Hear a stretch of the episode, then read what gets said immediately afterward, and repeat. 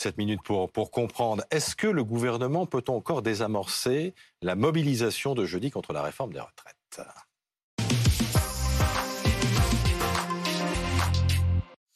On en parle avec Bernard Vivier, directeur de l'Institut supérieur du travail. Bonjour et merci d'être avec nous face à Emmanuel Anison, grand reporter à l'Obs, spécialiste des mouvements contestataires et co-auteur de Rester digne, paru aux éditions Flammarion.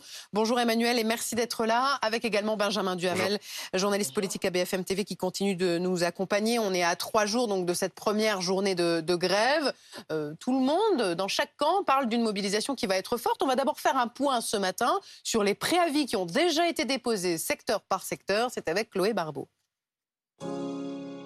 Contre la réforme des retraites, une première journée de mobilisation qui devrait être particulièrement suivie dans le secteur des transports.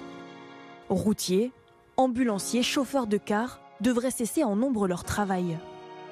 Sur les rails, tous les syndicats de la SNCF et de la RATP appellent à la grève. Les trains, métros ou bus annulés seront communiqués la veille au soir. Sur le tarmac des aéroports, certains avions pourraient aussi ne pas décoller. Avec les raffineries en grève, des pénuries de carburant sont redoutées.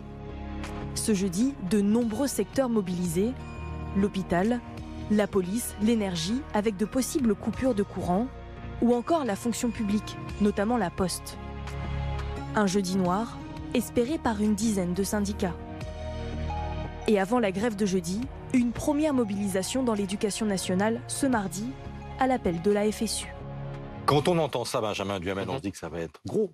Oui, et d'ailleurs, le gouvernement anticipe que la mobilisation soit, soit importante. Il y a officiellement surtout l'idée de ne pas, comment dire, commettre de péché d'arrogance. Notamment, vous savez, la, la phrase d'Olivier Véran qui disait au, au point presse du gouvernement que le gouvernement ne se projetait pas dans une mobilisation massive. Certains ont considéré que c'était pas tout à fait bien calibré. Donc là-dessus, on assume que sans doute il y aura du monde, mais on mise un sur le fait qu'il y ait, comment dire, du monde dans la rue, mais que tout ne soit pas bloqué et que cela ne dure pas. Il n'y a pas encore de grève reconductible, et surtout qu'à terme le gouvernement prenne de vitesse euh, le mouvement, avec notamment une discussion parlementaire qui mm. durera eh bien moins longtemps qu'elle n'aurait pu durer si, si les temps n'avaient pas été programmés. Bernard Vivier, vous connaissez ça par cœur. Dans chaque euh, conflit, il y a évidemment du grain à moudre, comme on dit, voilà, une marge de négociation. Est-ce qu'elle existe cette marge de négociation sur ce dossier de la réforme des retraites? Question très difficile. Elle peut exister, mais bien évidemment après jeudi. Pour l'instant, le camion des manifestants est lancé, si je peux dire. Donc euh, il n'y a rien qui va arrêter ce camion. Et jeudi va être une grande journée très forte.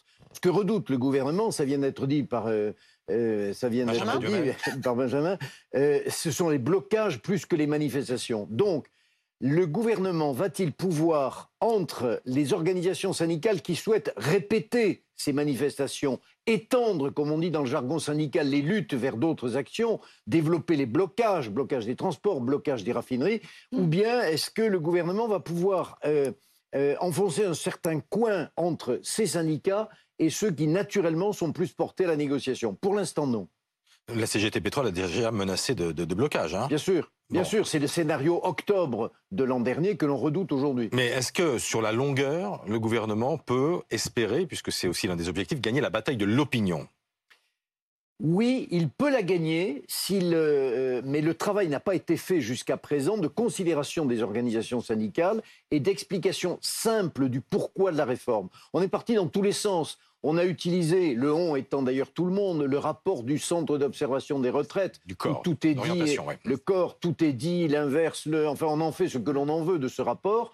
Et l'on n'a pas de façon très simple expliqué pourquoi cette réforme, pour maintenir le système de retraite par répartition, pour équilibrer le système. C'est ce que disait François Bayrou hier. Absolument. La, terreur du gouvernement, c'est ce qu'on appelle la grève par procuration. C'est ce qu'on avait vu en 1995 au moment du plan Juppé, c'est-à-dire le fait que même les Français qui ne font pas grève et qui ne se mobilisent pas soutiennent euh, la paralysie euh, du pays et les blocages il y a quand même une vraie différence entre 95 et là, c'est qu'en 95, Jacques Chirac avait fait campagne sur la fracture sociale et les Français avaient eu l'impression qu'ils avaient été pris en traître avec cette réforme des régimes spéciaux, là où Emmanuel Macron, lui, a pour le coup, a annoncé la mm. couleur à l'occasion de sa campagne présidentielle. Emmanuel Anison, le gouvernement et le MEDEF ont dit hier soir, ont prédit une très forte mobilisation jeudi. À quelle stratégie ça correspond de reconnaître d'emblée que ça va marcher?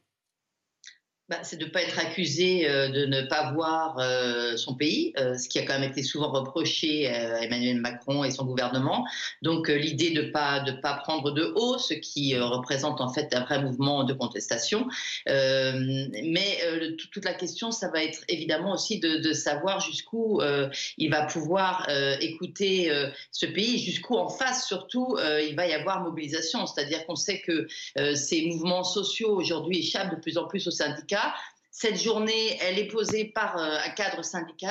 Et toute la question, ça va être de savoir si, euh, euh, ces, protestations échappent aussi ou pas à une forme, on va dire, de, de dialogue que l'on connaît bien entre un État, des syndicats, où on sait que même si bon, ça dure, ça peut être perlé, ça peut durer quelques jours, quelques semaines éventuellement, on l'a déjà vu, mais où il y a quand même, on va dire, presque un protocole connu quand même. Et là, et là toute je pense que la question va quand même être de savoir euh, si, ce, ces, protestations restent dans ce cadre, on va dire institutionnel, hein, syndical. Vous, pensez qu'il y a un risque d'agglomération des autres colères qu'on a vu ces derniers mois, colère des, contrôleurs SNCF, colère des, des, médecins, euh, qui, qui sont hors syndicat?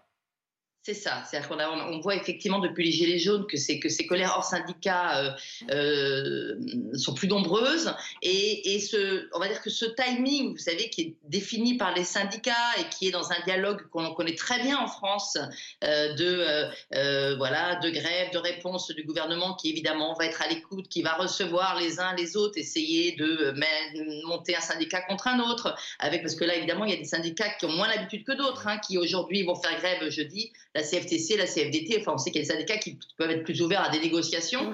Là, euh, toute, la, toute la question, ça va être est-ce que, est que jeudi et les jours qui viennent, euh, on va voir s'agglomérer euh, des gens qui ne sont finalement qui profitent de ce mouvement pour exprimer autre chose en termes de, colère et de et d'opposition. Bernard Vivier, on a vu émerger là ces dernières heures des collectifs contre la réforme des retraites hors syndicats Non, ce que l'on peut redouter, c'est l'extension de ce conflit centré sur les retraites à d'autres mouvements qui mm. sont des mouvements sociaux qui peuvent concerner des médecins, des artisans, des commerçants et non pas forcément des salariés.